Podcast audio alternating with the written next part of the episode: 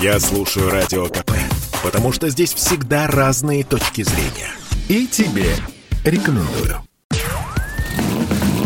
Под капотом. Лайфхаки от компании «Супротек».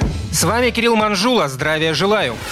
Зима – время испытаний для любого автовладельца и его машины. Повышенный износ двигателя, соли, реагенты, бесконечные проблемы с электрикой. И это далеко не полный список, но, думаю, для многих в начале этого списка стоит проблема повышенного расхода топлива. Зимой это неизбежно. С понижением температуры увеличиваются затраты энергии на разогрев, а также происходит потеря тепла в окружающую среду. Все это ведет к увеличению расхода топлива. Кроме этого, мы часто неправильно эксплуатируем автомобиль и не следим за его техническим состоянием. Если хотите экономить топливо, то надо правильно прогревать двигатель, выбирать эффективную для конкретных условий зимнюю резину, обратить внимание на количество энергопотребителей и по возможности не включать лишнее. Из технических причин к повышению расхода топлива приводит прежде всего износ силового агрегата. Состояние ДВС напрямую оказывает влияние на расход. Это может происходить по причинам изношенности цилиндров, поршневых групп и маслосъемных колец. Детали кривошипно шатунного механизма, ГРМ и распредвалов, неправильно выставленных тепловых зазоров клапанов.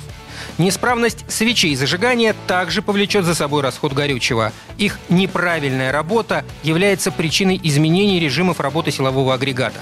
Так что не забывайте в срок менять свечи зажигания. И, конечно, чтобы не переплачивать зимой за топливо, нужно периодически чистить элементы топливной системы. Бензобак, топливный насос, топливопроводы, вовремя менять фильтры, чистить рампы с форсунками. Если этого не сделать, то в зимний период могут возникнуть проблемы в виде плохого запуска холодного двигателя, рывков и провалов во время движения, недостаточной мощности и приемистости, неустойчивости работы силового агрегата на малых оборотах. Так что ответ на вопрос, что делать, если расход бензина увеличен, вполне очевиден. Своевременно проходить ТО и не затягивать с ремонтом. А чтобы не доводить дело до ремонта и экономить горючее, можно использовать многофункциональные присадки Супротек СГА в бензин и СДА в дизель. Они обеспечивают мягкую очистку топливной аппаратуры, ее смазку, защиту от коррозии и отложений. Состав добавляется в топливный бак при каждой заправке. Двигатель будет работать тише, ритмичнее, приемистость его улучшится